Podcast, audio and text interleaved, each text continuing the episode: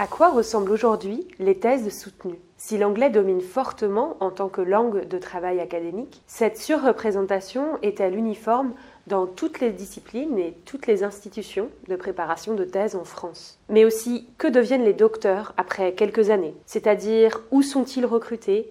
Vers quel territoire et institutions se déplacent-ils? Quelles sont ces transformations du doctorat en management que l'on nous annonce depuis plusieurs années?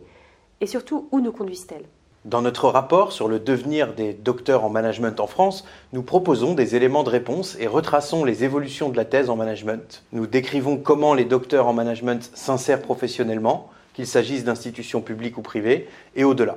D'une manière unique, nous présentons des observations sur la mobilité des doctorants après leur thèse en détaillant les disciplines et les types d'établissements où ils s'insèrent, que ce soit dans des universités ou des écoles. Avec l'appui des données de l'Observatoire des thèses en management, de données qualitatives et d'encadrer d'experts ou d'expertes que nous avons sollicités pour ce rapport, nous examinons la répartition disciplinaire des soutenances et le format des thèses, entre monographie et thèse par article. Nous analysons également comment les prix de thèse ou le programme CEFAG impactent l'insertion professionnelle dans la carrière académique. Ces éléments distinctifs, sans surprise, réduisent significativement la durée d'accès au premier poste. Vous remarquerez également que la thèse en management s'anglicise et est de plus en plus structurée sous forme d'essai, une tendance qui est encouragée par les thèses réalisées en école et dans certaines disciplines en particulier.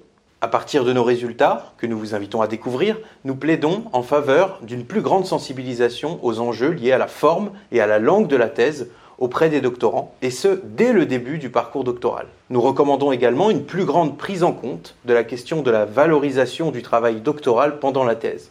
Ce rapport est aussi une première étape vers une nécessaire étude plus systématique des évolutions de la thèse en management et de l'insertion professionnelle des docteurs. Face à la qualité des thèses produites et dans le cadre d'une régulation nationale des candidatures, nous encourageons la création de postes supplémentaires dans les établissements. Cela permettrait d'offrir des opportunités aux acteurs d'une part, tout en garantissant des conditions d'apprentissage optimales aux 18% des étudiants français inscrits dans une formation en management. Ce rapport s'adresse donc aux doctorants, directions de thèse et institutions organisant les programmes doctoraux et recrutant des docteurs en management. Nous pensons qu'il permet de se lancer en étant plus éclairé dans le parcours doctoral, dont les apprentissages ne sont plus à démontrer, tout comme son rôle pour la compétitivité du pays en matière de recherche. Les décideurs publics y trouveront également un panorama utile pour orienter leur stratégie de gestion des ressources humaines, en décidant de la place que nous espérons renforcer qu'ils accordent aux sciences de gestion et au management.